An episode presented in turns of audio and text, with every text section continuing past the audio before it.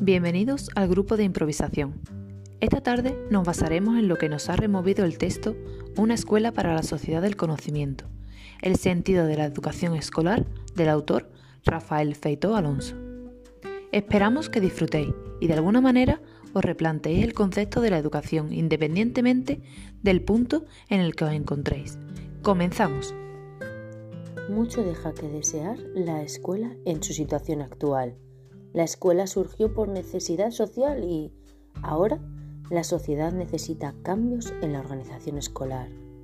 Todo comenzó con una revolución industrial que hizo de los pequeños no poder cuidar y se necesitó a esta organización para lograr poder trabajar y a su vez la familia conciliar. Y con estos cambios que separaban a los pequeños de los trabajos, la escuela se volcó en formar a estos buenos ciudadanos.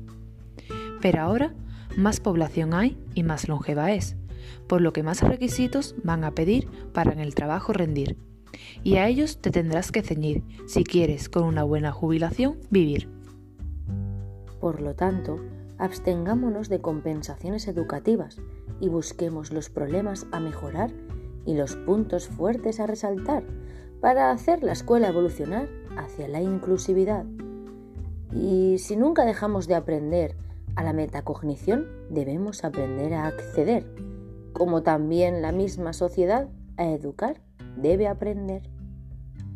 Pero en cuanto al modo escolar de enseñar, debemos comprender que el docente ya no es la única fuente de conocimiento a considerar.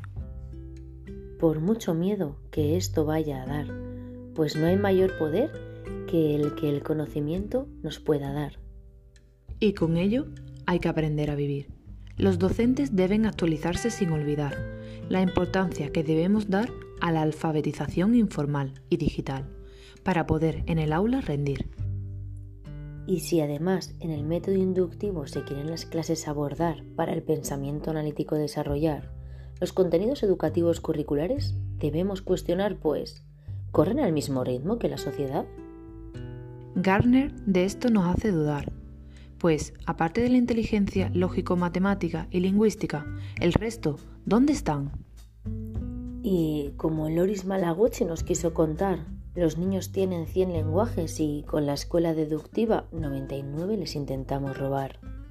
Además, otras incertidumbres escolares van a surgir cuando planteemos la docencia a reconducir hacia las necesidades actuales que se necesitan cubrir.